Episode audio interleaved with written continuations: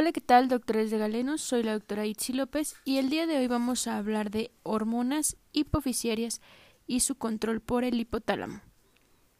No olviden antes seguirnos en nuestra página de Facebook, doctora Itzi López Apuntes en NERM, y en la página de Facebook Galenos.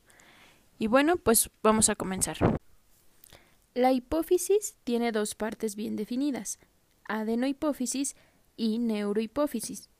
La hipófisis, denominada también glándula pituitaria, es una pequeña glándula de alrededor de un centímetro de diámetro y 0.5 a un gramo de peso, y se encuentra situada en la silla turca, que es una cavidad ósea de la base del cráneo, y se encuentra unida al hipotálamo mediante el tallo hipofisiario.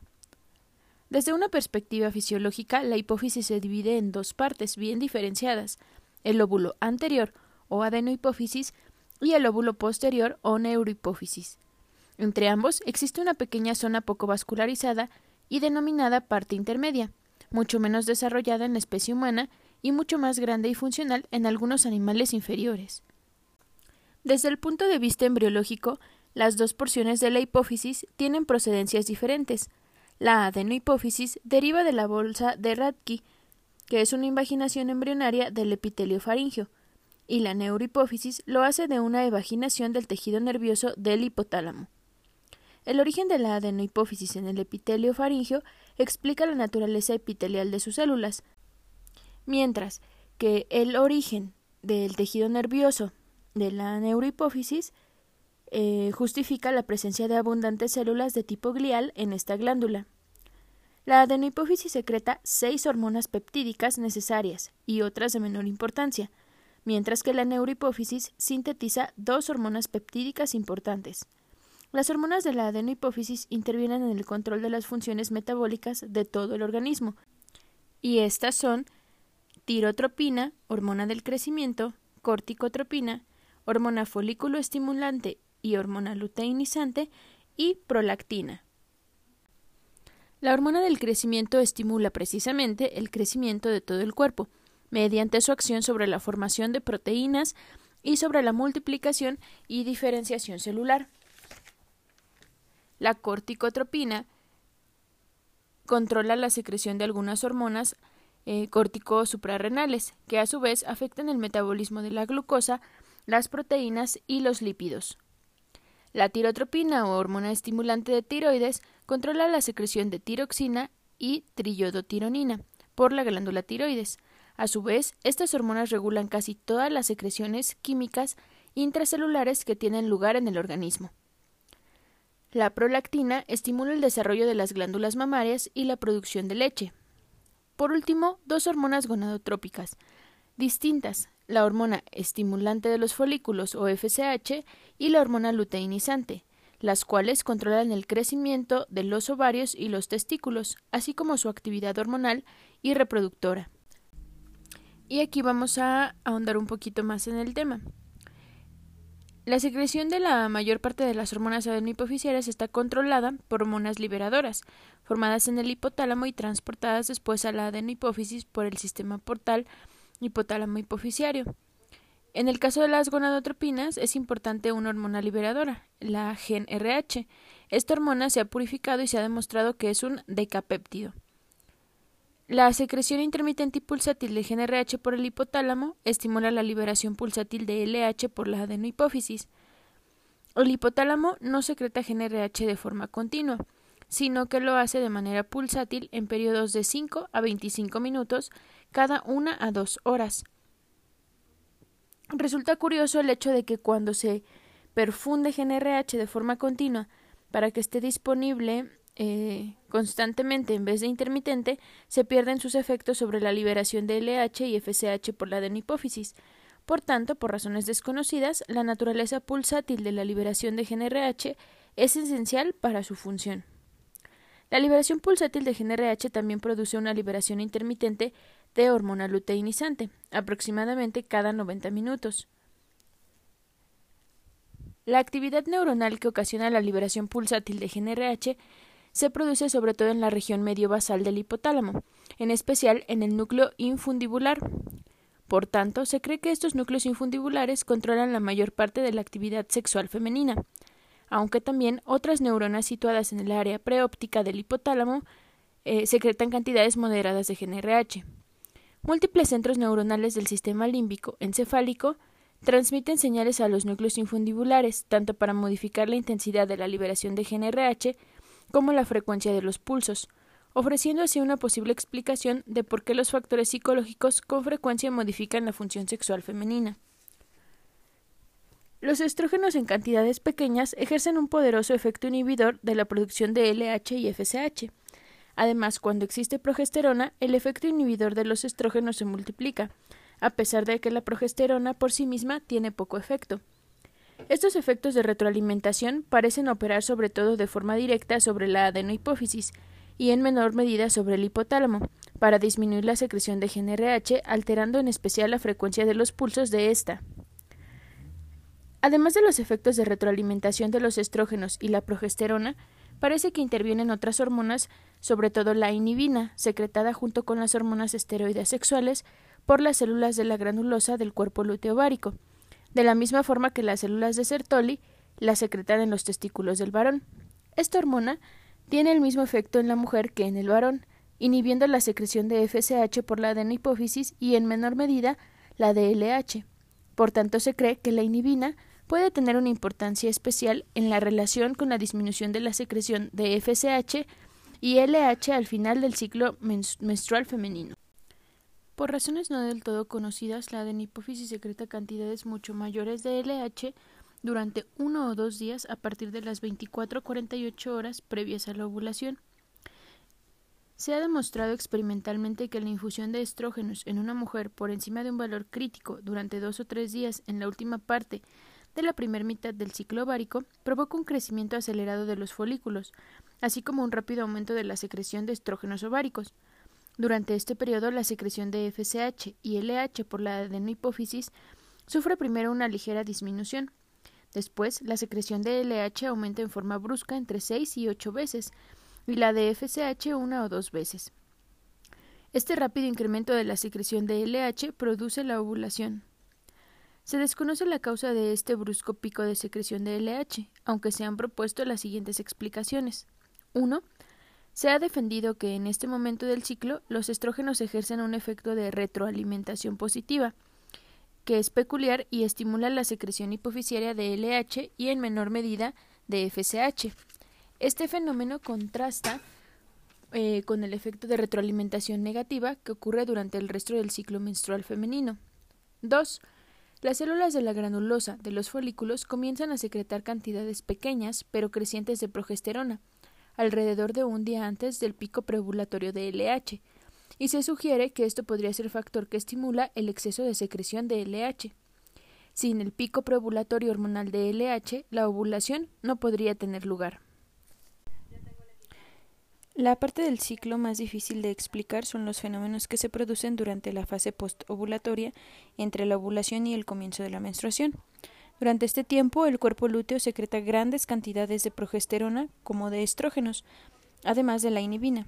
Todas estas hormonas combinadas ejercen una retroalimentación negativa sobre la adenohipófisis y el hipotálamo e inhiben la producción de FSH y LH, haciendo que alcancen sus concentraciones más bajas unos 3 a 4 días antes del comienzo de la menstruación.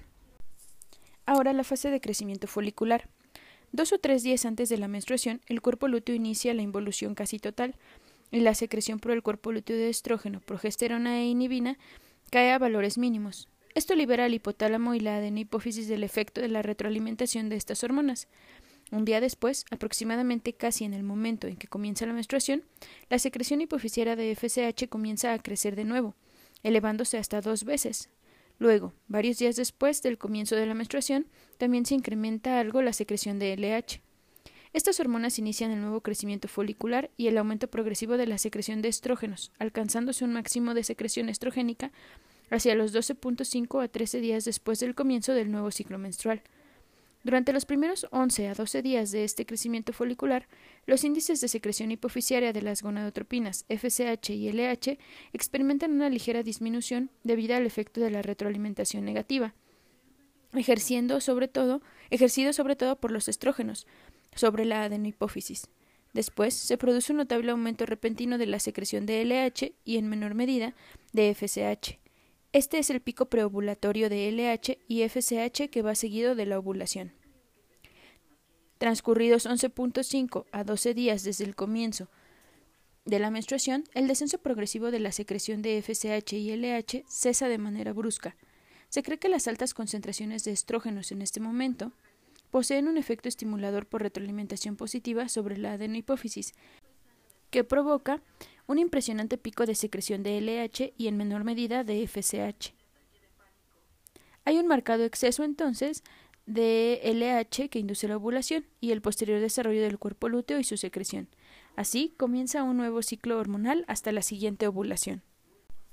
Y ahora regresaremos a hablar de las hormonas secretadas por la neurohipófisis, que son la antidiurética, denominada también vasopresina, y que controla la secreción de agua en la orina, con lo que ayuda a regular la concentración hídrica de los líquidos corporales, y la oxitocina, la cual contribuye a la secreción de leche desde las glándulas mamarias hasta los pezones durante la lactancia, y la cual también interviene en el parto al final de la gestación. Es importante saber que los cuerpos de las células que secretan las hormonas neurohipofisiarias no se encuentran en la propia neurohipófisis, sino que corresponden a grandes neuronas denominadas neuronas magnocelulares ubicadas en los núcleos supraóptico y paraventricular del hipotálamo. El axoplasma de las fibras nerviosas neuronales transporta las hormonas desde el hipotálamo a la neurohipófisis. Este aspecto entonces, la neurohipófisis dijimos que es conocida también como hipófisis posterior o lóbulo posterior de la hipófisis. Esta se va a componer sobre todo de células similares a las, a las gliales, denominadas pituicitos.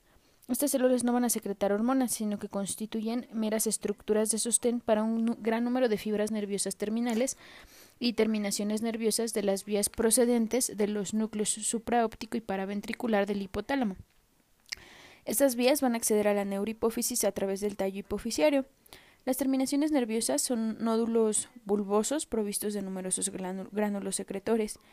Estas terminaciones reposan sobre la superficie de los capilares hacia los que secretan dos hormonas neurohipofisiarias.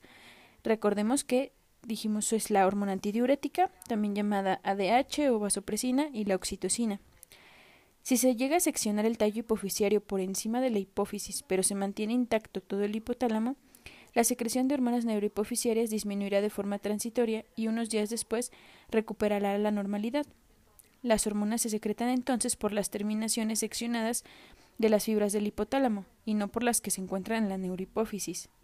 Este efecto obedece a que las hormonas se sintetizan inicialmente en los cuerpos celulares de los núcleos supraóptico y paraventricular y después se transportan en combinación con proteínas transportadoras denominadas neurofisinas a las terminaciones nerviosas de la neurohipófisis, a las que tardarán varios días en llegar.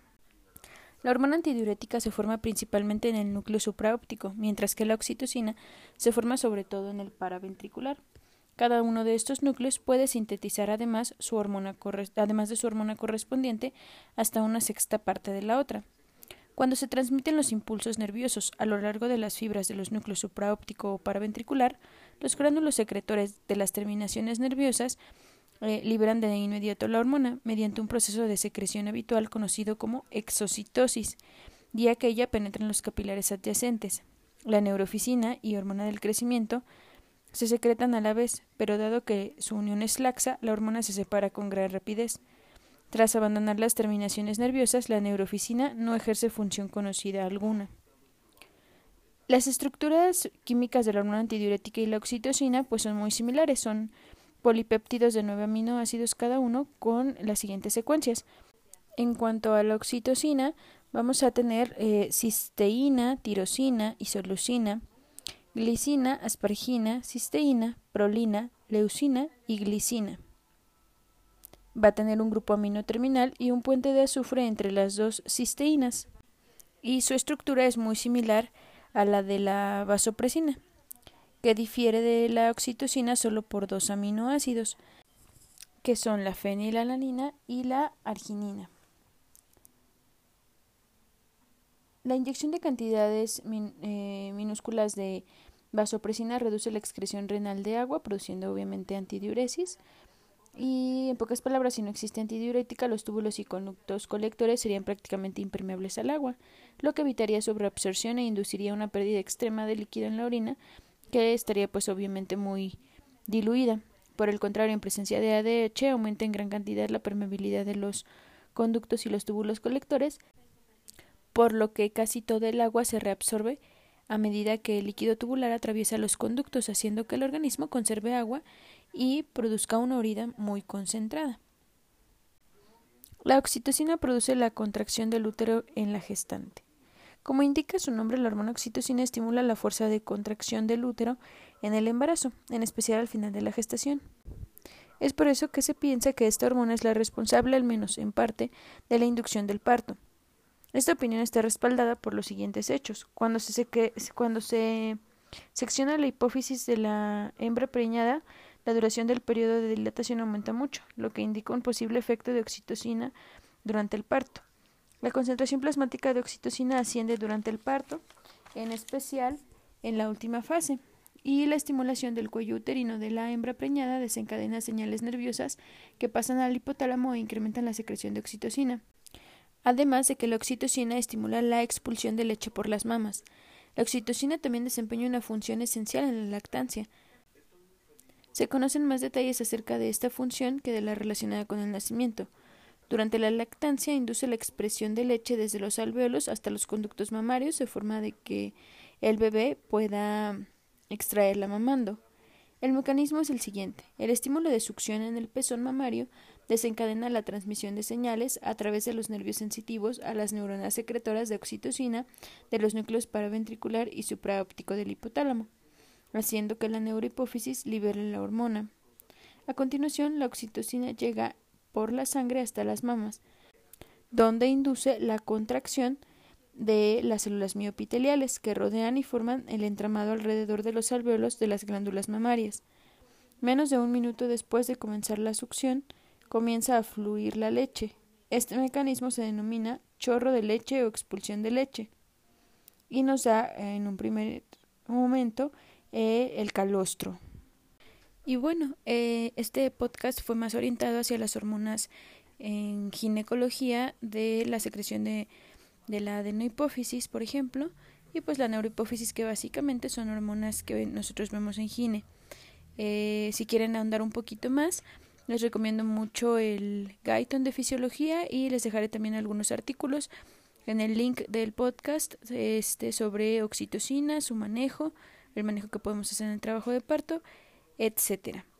Pues fue un placer estar con ustedes. Nos escuchamos en la próxima. No olvides seguirnos en nuestras páginas de Facebook, doctora Itzi López Apuntes en ARM, y en la página de Facebook Galenos. Bueno, hasta la próxima. Adiós.